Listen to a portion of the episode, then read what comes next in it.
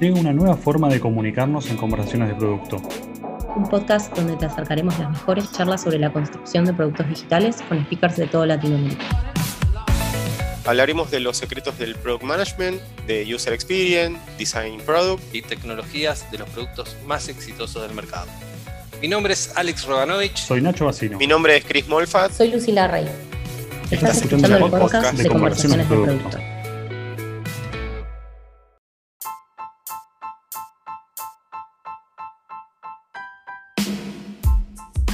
Bienvenidos a este nuevo podcast, Conversaciones de Producto. Mi nombre es Alex Roganovich y conmigo se encuentra Nacho Bacino, quienes vamos a estar conduciendo el episodio de hoy.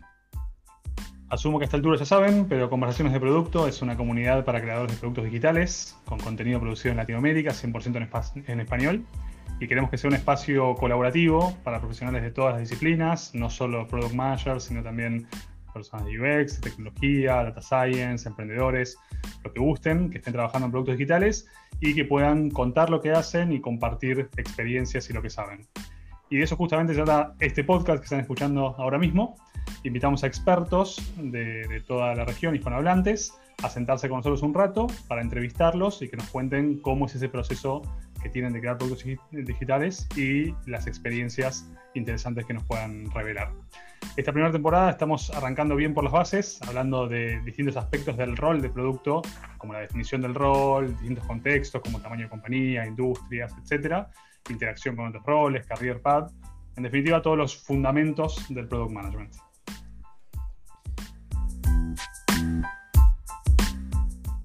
Y para eso hoy tenemos el placer de estar hablando con Vane, con Vane Tejada, quien tuvo distintos roles de producto dentro de compañías como LATAM Airlines, en donde tuve el placer de compartir y trabajar junto a ella.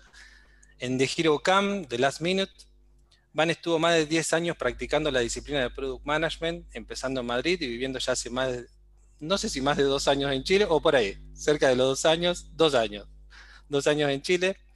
Es mentora para muchas personas de la comunidad de producto, por lo que obviamente le agradecemos y damos un gran reconocimiento por su parte apasionada por transformar grandes organizaciones hacia una cultura de entrega de valor continua, aprendiendo del cliente con datos, gestionando productos de forma efectiva y desarrollando equipos de alto rendimiento. Es así como se define acá nuestra amiga Vane.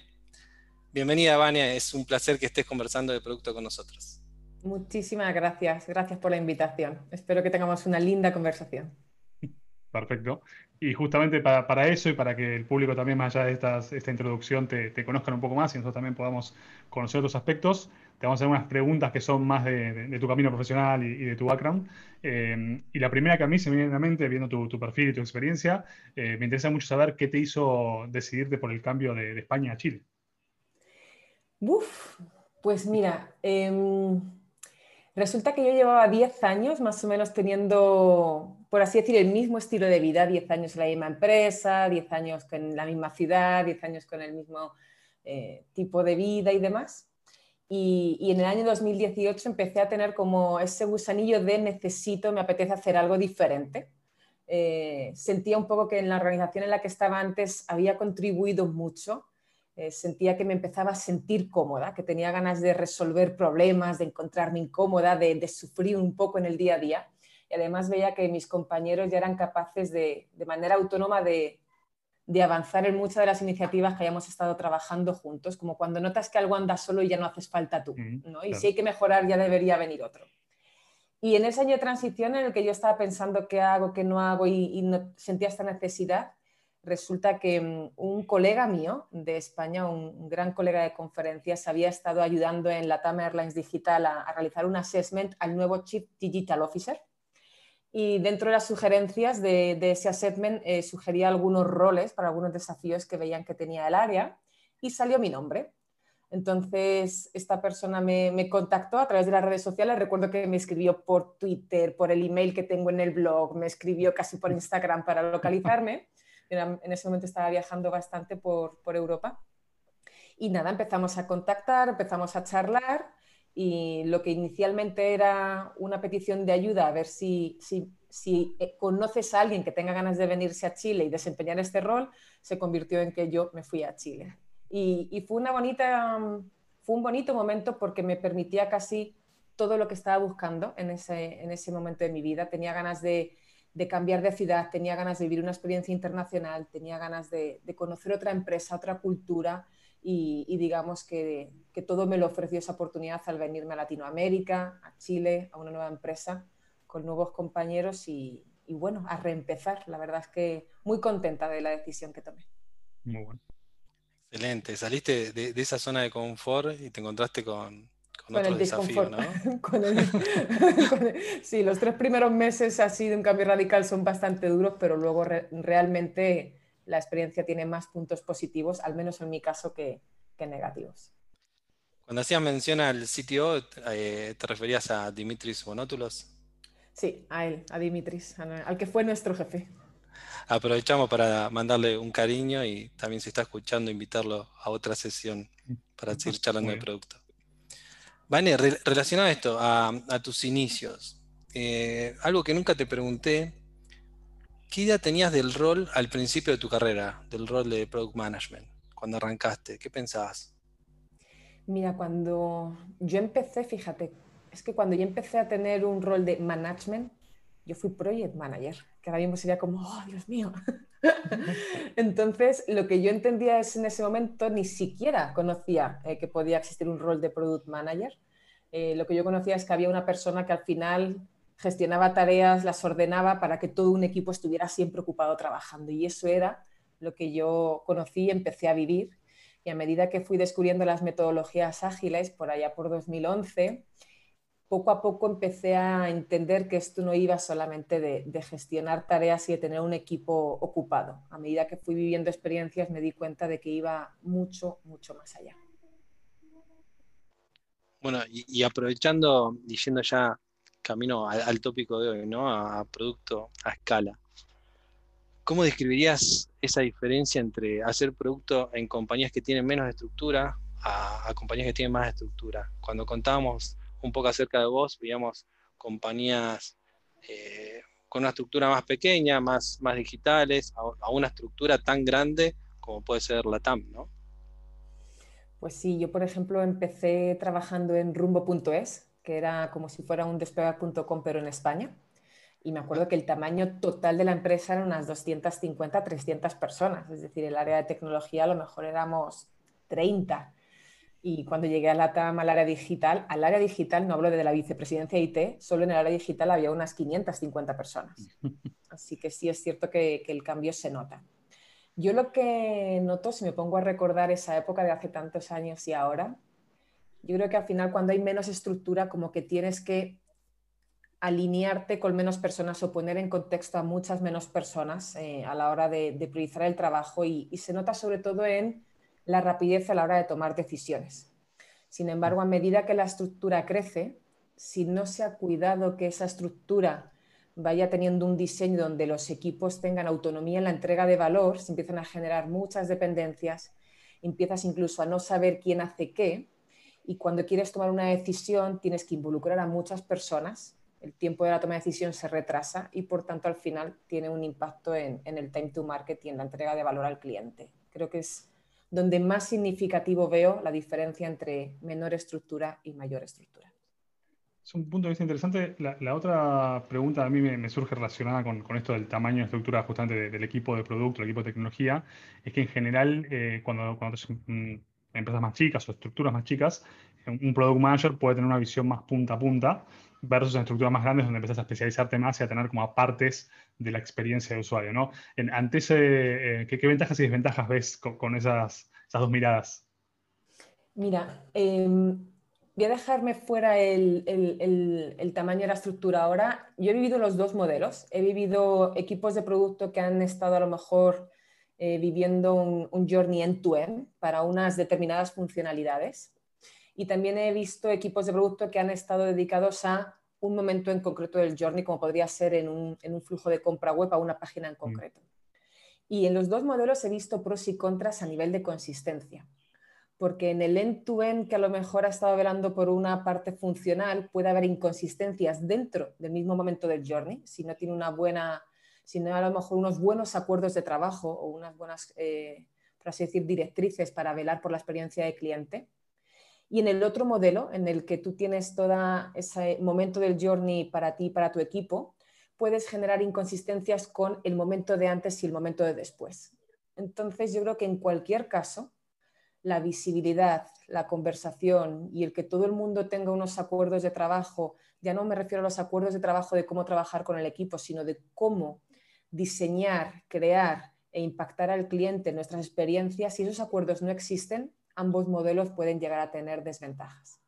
¿Alguna, alguna experiencia tangible de, haber definido esos acuerdos para, digo, para, entender bien cómo se verían? ¿no? Si, alguien se enfrenta con este desafío, ¿qué tendría que hacer para, para generar esos acuerdos y que puedan persistir? Mira, generalmente cuando yo he vivido mis experiencias inconsistencias en estos modelos, se han reflejado mucho en, la interfaz de usuario, ¿vale? En cómo realmente estamos ofreciendo al usuario la manera de recibir el valor por el que, por el que está utilizando mm. nuestro producto.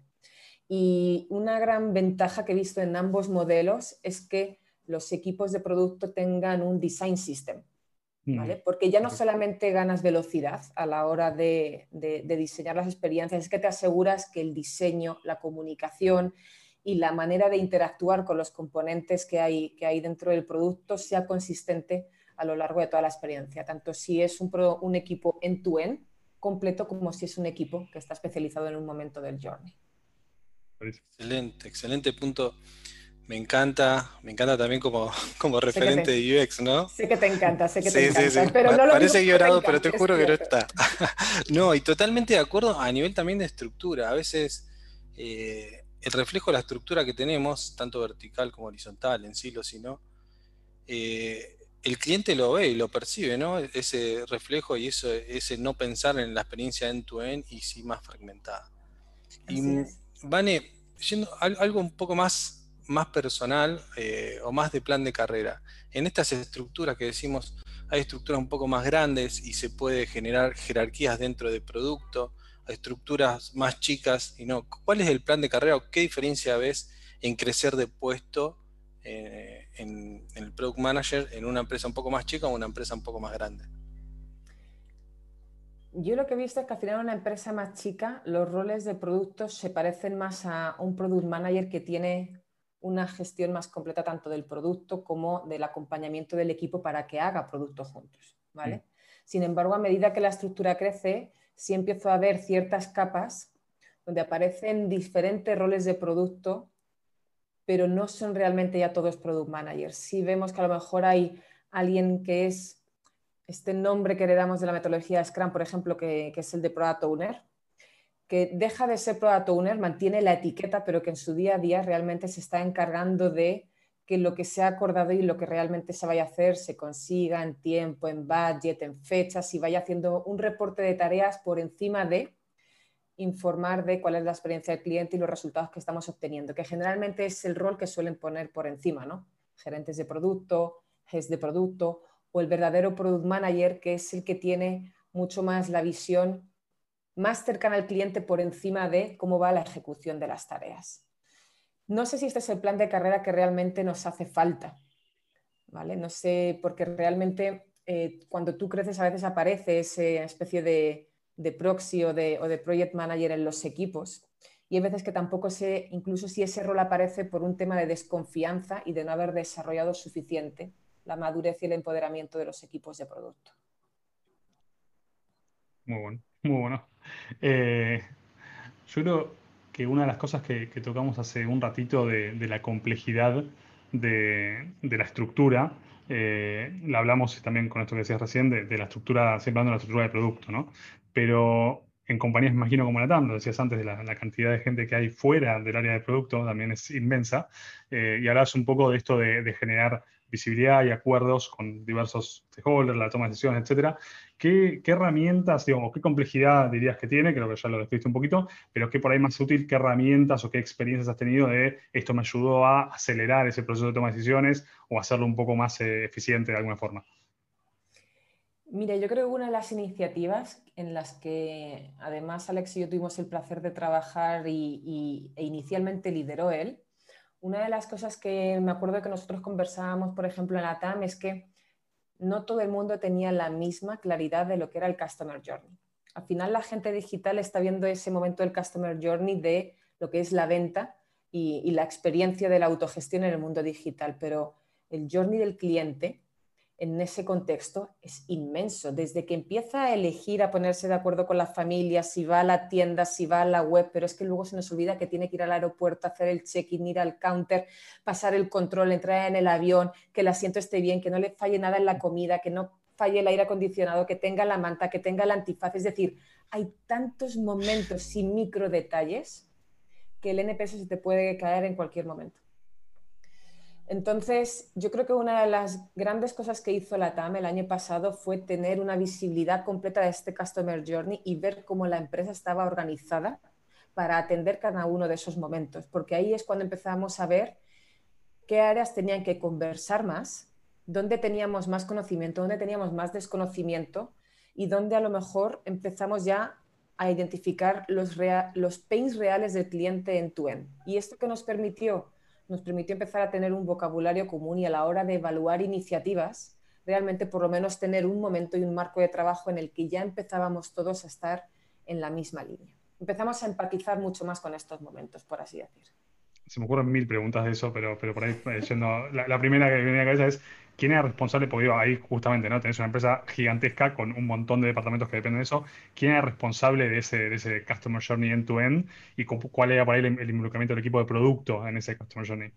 Pues verás, hasta donde nos dio tiempo a llegar antes de COVID, las distintas personas que veían Customer Journeys lo que estaban haciendo es ellos, con miembros de sus equipos, ponerlos todo en conjunto. No llegamos a tener un único responsable en tu end de todo el journey. Lo que sí empezamos es a todas las piezas que teníamos de los journeys, ponerlas juntas y ver cuál era realmente mm. el journey completo del cliente e incluso compartir los feedbacks que teníamos del cliente, porque empezamos a conectar que un momento que parece muy al principio, luego tenía un efecto al final, como que luego ellos conversaban también y se entrelazaban. Pero nunca llegamos a, o por lo menos yo no lo llegué a ver, que llegáramos a tener un, un journey único que pudiéramos realmente compartir a toda la empresa, que pudiéramos capacitar a toda la organización y con un único owner. Nos quedamos un poco a las puertas. pues la, otra pregunta que, me viene a la cabeza relacionada es cómo priorizás, ¿no? Porque en definitiva tenés problemáticas seguramente todas muy importantes, seguramente todas muy complejas, y que seguramente cada, cada departamento o cada, cada sección quiere tirar agua para su molino, y imagino que alguien por encima de todos tiene que un poco priorizar eh, en dónde vamos a enfocar.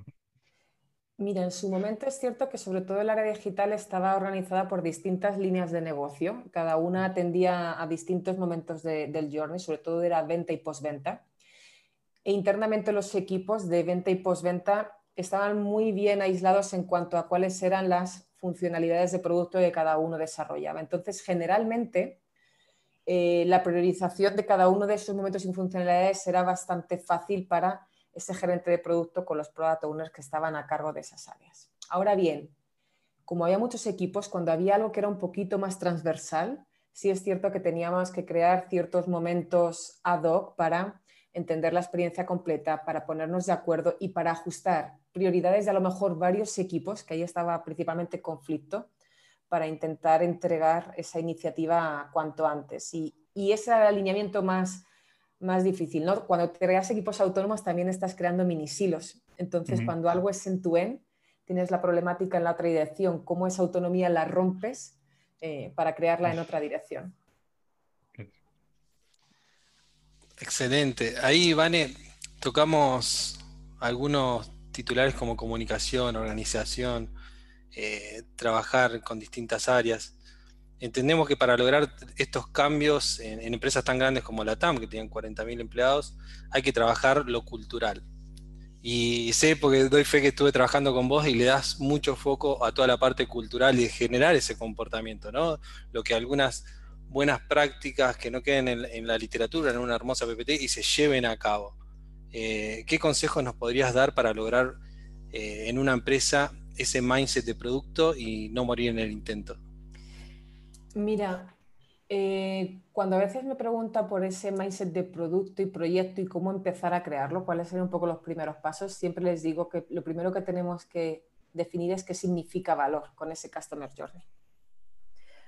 porque al final es lo que si nosotros entregamos valor al cliente, él va a pagar por ello y si él paga por ello, nosotros generamos ingresos. Y a partir de ahí eh, recibimos nuestros salarios, mantenemos el trabajo y entramos en un, en un círculo virtuoso. Entonces, siempre les digo, ¿qué significa valor?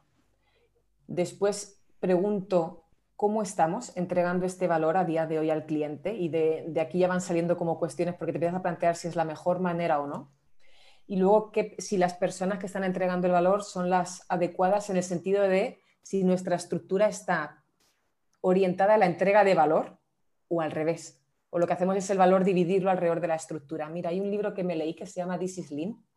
Es un libro que para mí es una referencia cuando quieres analizar los flujos de entrega de valor, time to market, calcular lead time, cycle time, etcétera, etcétera. Y recuerdo que en la paradoja de, de la eficiencia él decía, que teníamos dos maneras de organizar a nuestras personas. Podíamos organizar el trabajo alrededor de nuestras personas y íbamos a hacer lo que podíamos, o podíamos organizar nuestras personas alrededor del trabajo y ahí haríamos lo que realmente querríamos. ¿no? Entonces, por eso siempre empiezo preguntando por el valor, cómo se está entregando y quiénes los están entregando, porque ahí empezamos también a hablar del cliente y lo que realmente le merece la pena al cliente. Y salen un montón de cosas que hacemos que al cliente nunca llegan y al final a nosotros tampoco nos aportan. Y después siempre soy muy, muy disciplinada en los tres conceptos más importantes de un framework de trabajo. Siempre les hablo de roles y responsabilidades, que al final es que las personas tengan claridad y tengan un propósito. Y si ya has definido valor, es muy fácil además orientar ese propósito al valor de donde estén estructurados. Siempre les digo que hay que tener artefactos públicos y transparentes, porque al final los artefactos es donde nosotros damos visibilidad, donde tenemos la información estructurada. Y cuando esas personas se juntan alrededor de los artefactos para tomar decisiones o para informar, es cuando surgen los distintos eventos o ceremonias que en función de eh, las operaciones de la empresa pues se podrán llamar de una manera u otra. Así que esos son los conceptos principales para mí, para empezar a entender producto y luego empezar a llevar producto al día a día de la, organización. Clarísimo, muy, muy, muy bueno, muy, muy visual eh, y la verdad que bastante eh, así como choqueante la, facilidad con la cual lo, puedes resumir algo tan complejo. La duda que me queda es si se puede compartir, no sé si se puede, es que si llegar a un acuerdo de qué es valor en la TAM. Mira, llegamos al acuerdo de que al final, no a nivel de la TAM, no tuve la suerte de, en el primer año de llegar tan lejos, estamos en ello ahora. Lo que sí conseguimos sobre todo, eh, hablando de valor, es empezar a hacer sentir a los equipos el coste que tenía el trabajo que hacían y empezar a visualizar el impacto que tenía el cliente, llevando valor a si realmente el cliente acaba comprando, si acabamos convirtiendo, etcétera, etcétera. Y aquí lo quiero enlazar con una iniciativa que creo que a Alex le va a hacer también mucha ilusión recordar, que es experimentar. Al final, valor es algo por lo que un cliente nos paga para que exista una relación de beneficios entre el producto y el cliente y, por tanto, el producto y la organización. Y recuerdo que el concepto valor empezó a tener mucho peso cuando empezamos a experimentar porque hablábamos de cada vez que venía una iniciativa, una nueva oportunidad, siempre preguntábamos, ¿y esto qué valor tiene? ¿no? ¿Cómo, ¿Cómo validamos, recuerdo esta frase de Alex, cómo validamos si hay demanda y si hay demanda, qué valor le ponemos tanto para el cliente como para que la empresa reciba valor. Y eso no te imaginas la cantidad de preguntas que creo. Porque cuando pudimos tener, podemos contar luego si queréis una anécdota de cómo conseguimos eh, empezar a, experimentar en, el área digital, cuál fue el clic para que se tomara realmente serio, ahí empezamos a tener mucho más en cuenta el valor por encima del tiempo, por encima de nuestras fechas, por encima de si el equipo terminaba todas las tareas de su sprint. Ahí empezamos a concebir valor como el cliente ha pinchado en el botón, hmm. ha hecho clic, le ha llevado al siguiente paso, hemos vendido algo gracias a esto y, fue maravilloso cómo cambiaron las conversaciones y, y muchos roles que se empezaron a enganchar a estas conversaciones empezaron a pensar desde antes, desde cero, incluso si una oportunidad tenía sentido y hacerle mucho más challenge al stakeholder que a lo mejor la estaba, la estaba proponiendo y defendiendo. Sí, que definitivamente, digo, volviendo a lo que decíamos de cultura al principio, la experimentación es uno tendría que ser uno de los pilares de, de una organización orientada a producto. Entérate antes que nadie sobre nuevo contenido en la comunidad. Síguenos en Instagram y en Twitter. Vamos a hacer un pequeño impasse en, la trama que veníamos haciendo para, sumar alguna pregunta del público, ya que estamos, invito al público a que sepa que nos puede seguir por los canales sociales para hacer preguntas a nuestros siguientes entrevistados. Es interesante entender eh, qué diferencia hay entre eh, el product management, la disciplina, entre Europa y Latinoamérica. ¿Ves alguna, algo que se pueda destacar? Veo muy pocos product managers en general. Si he visto, en Europa lo que he visto es que hay mucho más desarrollo de product managers. Creo que hay carencia en el mercado de verdaderos product managers. Pero sí veo, por ejemplo, que están saliendo muchas empresas con programas y cursos de product management bastante serios y potentes. De hecho, de Hero Camp es una empresa española con la que yo tengo el placer de colaborar y lo que están haciendo es con product managers o personas que tienen experiencia en el mundo de producto empezar a capacitar a, las personas, ¿vale? Eh, y lo que veo es como más inversión, hasta ahora he percibido más inversión en Europa en que existan lugares para formar estos roles de lo que he visto de momento en Latinoamérica. Algo que también he percibido es que creo que en Europa todo esto relacionado con la cultura data-driven, con el tema de experimentar, con el concepto de experiencia de usuario, sí lo he sentido un poco más desarrollado que cuando llegué a Latinoamérica, donde a veces en muchas conversaciones y conociendo otras empresas veo el mindset de proyecto todavía muy establecido, incluso sintiendo que saben que tiene que dejar de ser así, porque el mundo está cambiando mm. y, hay algo que no, que no están, a, lo que no se están poniendo al día. Esas son las principales diferencias que, que veo respecto al mundo de product managers en ambos continentes. Perfecto, perfecto. Una buena síntesis y, ya con eso podemos pasar a la, segunda parte de, la entrevista. Yo te quiero preguntar casi personalmente, un tema que a mí siempre me, me costó y a ver cómo lo, cómo lo has llevado vos en, en organizaciones más grandes. Cuando empiezas a cubrir roles que están más relacionados con el liderazgo de producto, a veces tendés a perder tiempo para dedicarte a conocer al usuario, a, entrevistar, a hacer research. Eh, ¿cómo, ¿Cómo lidias o cómo crees que los líderes de producto pueden lidiar con eso en estructuras un poco más grandes? A ver, cuando eres un líder de producto, además de no eres tú la primera persona que está haciendo producto. En el fondo tú lo que estás haciendo es liderar un equipo para que estén velando por el día a día y por el detalle del producto. Entonces tu dedicación a las personas, tu dedicación al contexto, tu dedicación a todo lo que es el sistema que está alrededor de los equipos es bastante grande, ¿vale? Entonces, yo te voy a contar lo que yo hacía o lo que intentaba hacer, ¿vale? Intentaba en ciertas reuniones y en ciertos workshops estar presente, me colaba en ese tipo de reuniones. Yo recuerdo que cuando empezamos con experimentación, todas las semanas teníamos una sesión de experimentación para revisar los experimentos que teníamos, las dudas que había, si había que refinar, si había que programarlos, si, si había que definirlos. Y había como ciertas reuniones de ese día a día que estaban más en contacto con el cliente, más en contacto con los datos, en las que yo me bloqueaba la agenda porque era mi manera de entender lo que estaba pasando, ¿vale? Por lo menos lo que era en la parte de preparación y la parte de discovery del producto. Y aunque a veces no fueran de mi competencia o no fueran exactamente de personas de mi equipo, intentaba, intentaba estar ahí, porque si yo aprendía, también del proyecto de cliente, estoy segura de que en alguna otra reunión podía compartirlo con alguien de mi equipo. Y lo otro que hacía para conectar el inicio con el fin era estar siempre presente en todas las demos de producto que hacían los equipos, porque ahí veíamos si todo lo que estábamos cocinando, al final cómo se entregaba y si teníamos algún resultado o, o KPI de impacto. No es fácil, por lo que te he dicho, por la labor que tienes de desarrollar a tu equipo, la labor que tienes de crear alianzas con otras áreas, de alinearte con otras áreas, de presentar. Es decir, como líderes en una empresa tan grande, tenemos que crear muchos puentes para conectar a nuestras personas de nuestros equipos con otras áreas de la organización para que donde no hay autonomía, aunque sea de una forma eh, no oficial, empezar poco a poco a generarla y fomentar la colaboración todo lo posible. Sí, tal cual, el tiempo es tirano, así que ese es el. Y a veces te escucho, Vane, y muchas veces veo en las grandes compañías que tiende un poquito a fragmentarse eh, estas buenas prácticas o esta cultura de producto. Veo que, que, por lo que contás, trabajás codo a codo con el equipo para generar ese comportamiento, ese hábito y que no tienda a pasar.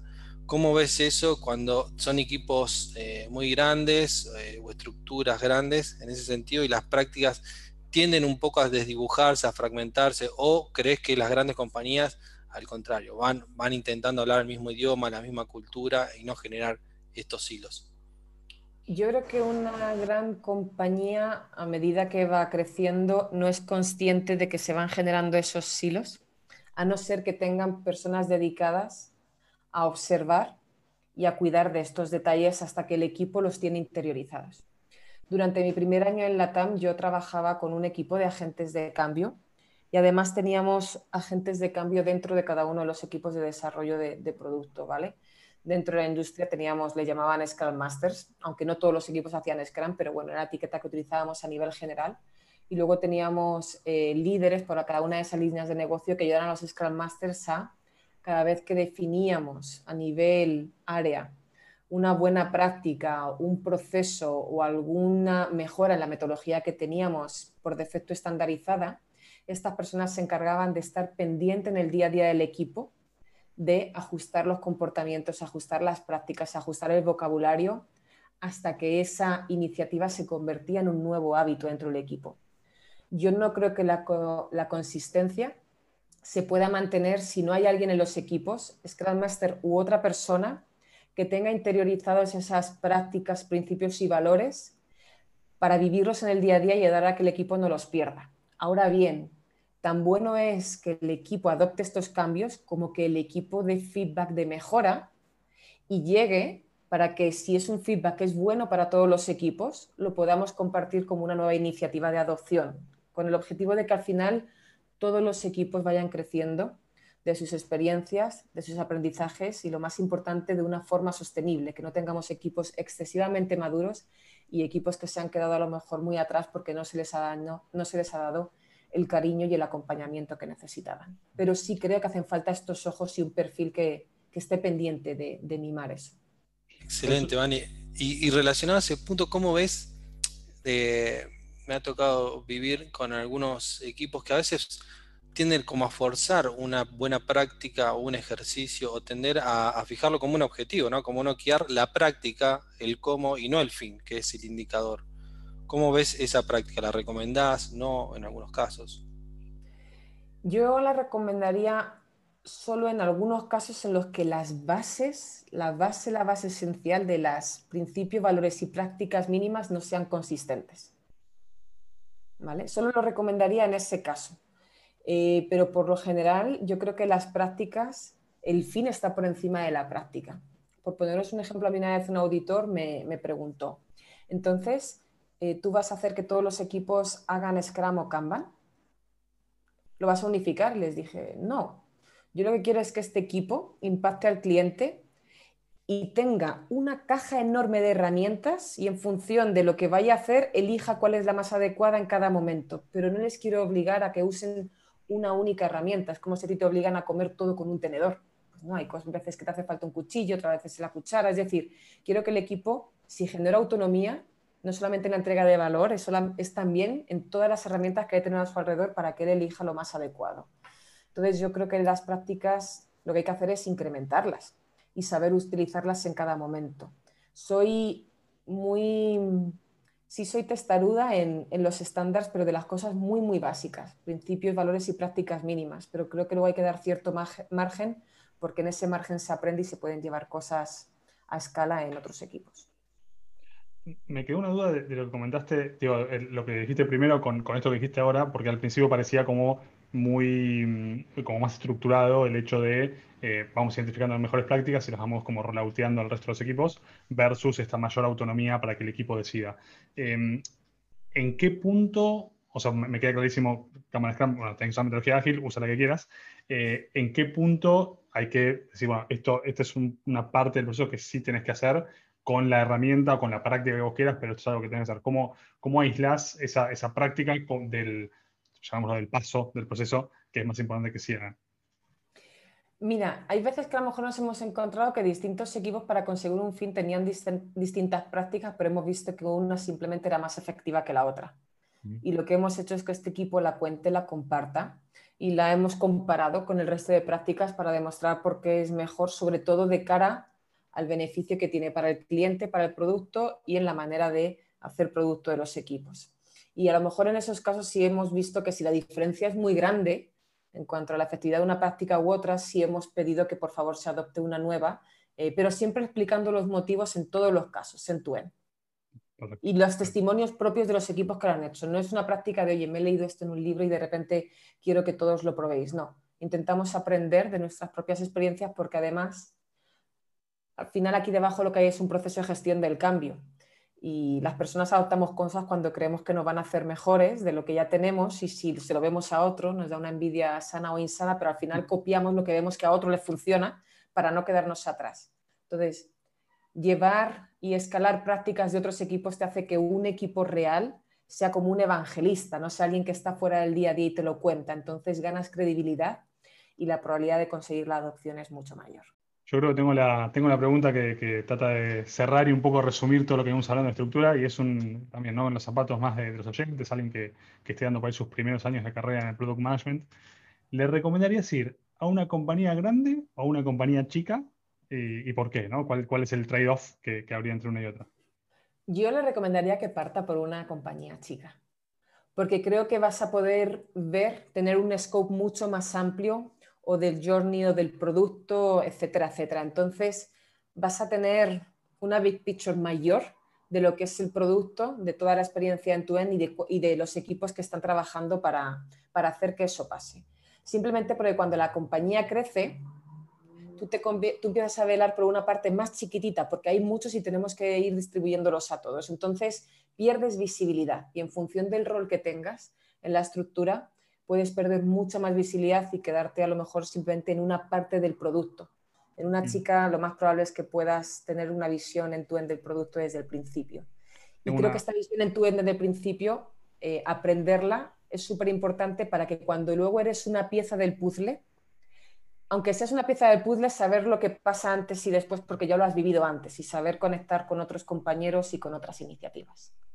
Me encanta esa definición, me encanta el consejo. Me parece que está quedando afuera un trade-off interesante que es la calidad de mentores que puedes conseguir por una empresa grande. ¿no? Una empresa por ahí chica, sos el product manager o, digo, no, tenés eh, un contexto tan amplio. Siendo product manager en una disciplina tan, la nueva, barra, no sé si nueva es la palabra, ¿no? pero tan inmadura todavía, eh, ¿qué, crees que es lo que perdés ahí ¿no? de, capacidad de conseguir por ahí gente brillante que te pueda entrenar? Yo es que creo que al final una empresa chica, el que es mentor está también siendo mentor de muchas más cosas. Creo que a lo mejor tienes menos referentes, pero que esos referentes van a tener un scope mucho más grande dentro de la organización. Y también cuando la organización crece, tú eres a lo mejor un manager, pero también eres manager de una pieza muy pequeñita del puzzle. Entonces yo en ese caso, mis grandes mentores han sido de empresas chicas y los líderes que luego he tenido cuando han sido empresas más grandes, lo que más he aprendido de ellos es sobre todo de liderazgo de comunicación y de hacer una buena política dentro de la empresa para fomentar la colaboración y conseguir objetivos. Y a esta misma persona, no siempre tenemos la suerte de elegir, ¿no? Entre una compañía grande y una chica.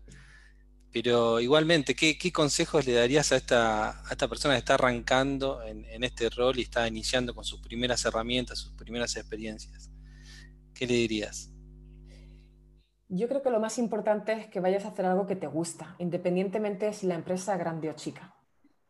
¿Vale? Para mí, yo ahora mismo cuando pienso, estoy en Latam, es una empresa enorme, eh, me iría a una más grande, me iría una más chica. Mi prioridad, independientemente del tamaño, ahora mismo es que el cliente, el negocio, el producto, el impacto que tienes en el cliente, dónde impactas en su vida y en su día a día, si es una empresa, una empresa sostenible o no, el impacto social, me preocuparía mucho más de eso y de si mi día a día, el aporte de valor que tengas, sea grande o chico, si me hace ilusión.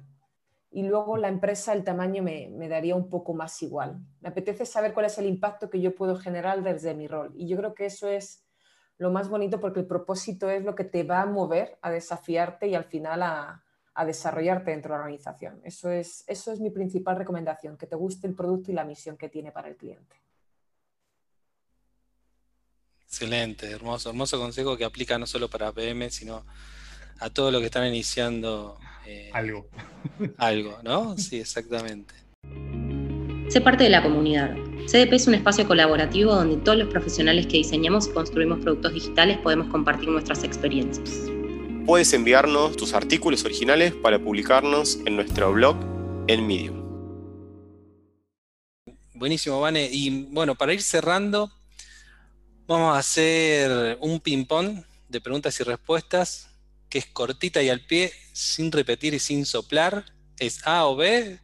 O no sé, señor escribano vacino, si, si permitimos un paso next.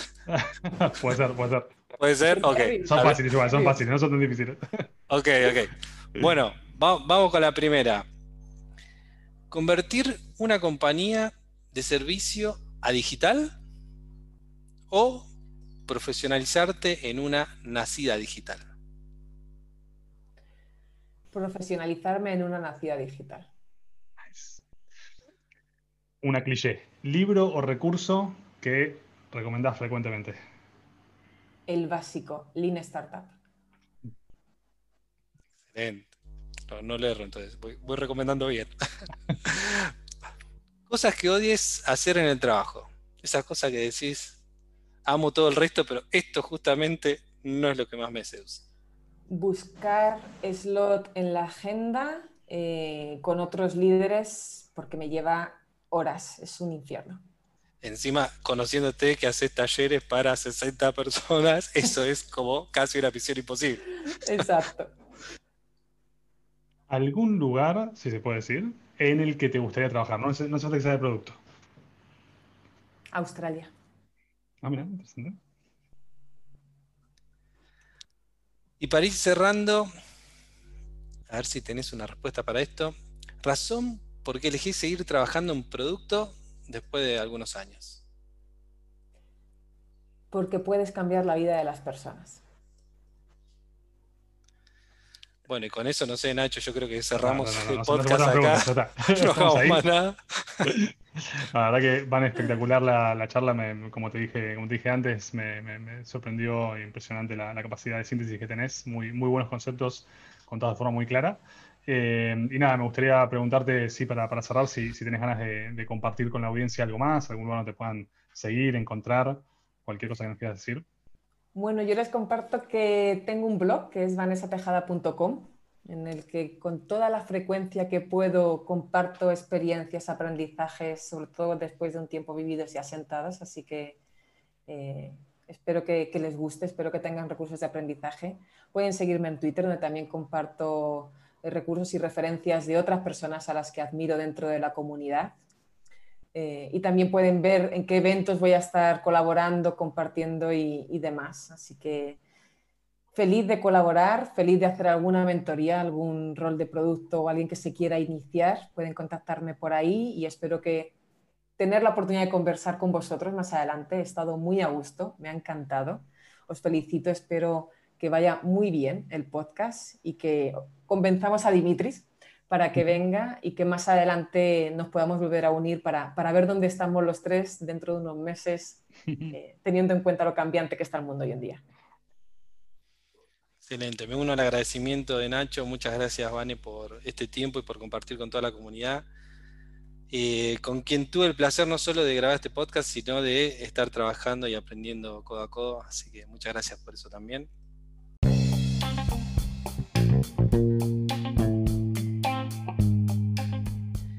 Bueno, en el próximo capítulo vamos a hablar con Emi Grasso, VP en ANC, sobre Startup Funding si no te querés perder, no dejes de seguirnos en Spotify, Twitter y Medium.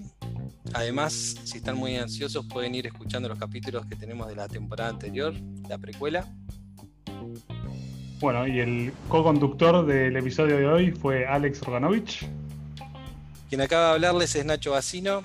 Hoy nos escucharon a nosotros dos, pero el equipo es más grande. El podcast de conversaciones de producto también lo producen Chris Molfa y Lucila Rey actualmente en Buenos Aires. Y gracias a todos por estar de otro lado, también a nuestros oyentes por su apoyo y por ayudarnos a, difundir conversaciones de producto en toda Latinoamérica y en todas las regiones de habla hispana.